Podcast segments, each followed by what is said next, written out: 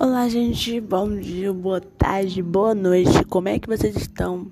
Eu, graças a Deus estou bem, saúde, bem, em todas as áreas da minha vida.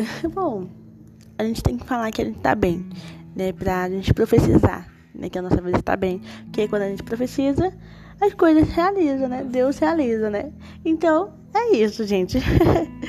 gente, os psicólogos é, infantis estudaram o comportamento das crianças à noite e descobriram que elas tendem a ver sombras em seus quartos e então é, interpretar e imaginar as sombras como coisas assustadoras, ficando com medo e depois tendo dificuldade para dormir. Mas quando a luz do quarto das crianças é acesa, tudo é revelado como realmente é e elas podem dormir tranquilamente. Isso já aconteceu comigo, eu acho que já deve ter acontecido com vocês também. Eu antigamente, até os meus 12 anos, 11, 10 anos por aí, eu não conseguia dormir com a luz, com a luz apagada, eu só dormia com a luz acesa, porque eu tinha medo de dormir com a luz apagada, porque quando a luz quando a minha mãe apagava a luz, eu começava a ver coisas, a imaginar coisas. Né? Então era muito ruim. Aí meu coração acelerava, aí eu ficava com medo. Aí eu já não conseguia mais dormir. Eu só conseguia dormir com a luz acesa. Né? E por vezes somos iguais às crianças. Você já deixou o vilusbre das sombras te atemorizar? Em, embora isso seja algo que lutamos contra, somos humanos e falhamos. Frequentemente tememos as incógnitas e as consequências da vida. Mesmo que o medo e a fé possam estar no mesmo batimento cardíaco, eles não compartilham a mesma perspectiva. O medo se concentra na sombra, a fé se concentra no pastor. Assim como os salmos de hoje nos ensina. Que, é, que palavras vêm à mente quando você pensa em um vale?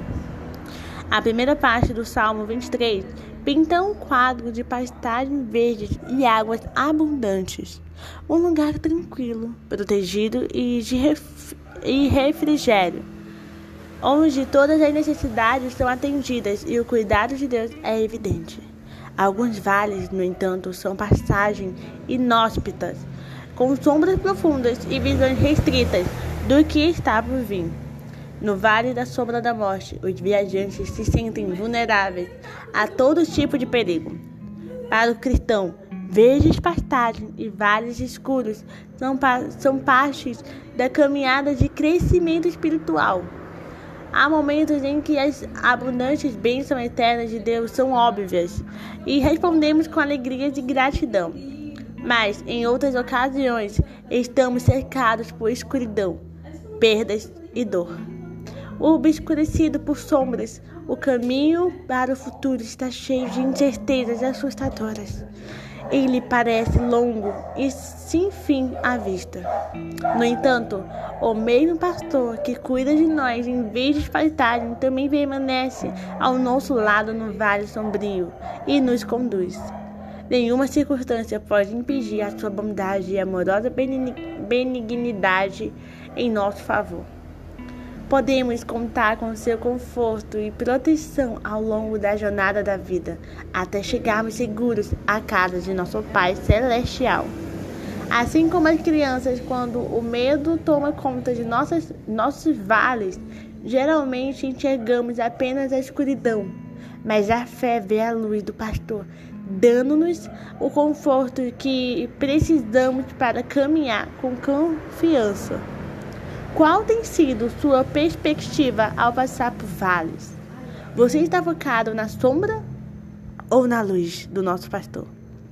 Peça a Jesus, nosso bom pastor, para nos dar uma perspectiva mais cheia de fé, para te dar uma perspectiva mais cheia de fé, para abrir os seus olhos, para você ter uns olhos de fé, a visão de fé, direcionando o seu foco para Ele em vez das dificuldades dos vales. Ore a Deus pedindo ajuda para que você possa ter fé e não temer. Não tenha medo, pois Deus está com você. Basta você ter fé e continuar sua grande jornada. É isso, gente, o devocional de hoje. Espero que vocês tenham gostado. E nos vemos no próximo devocional.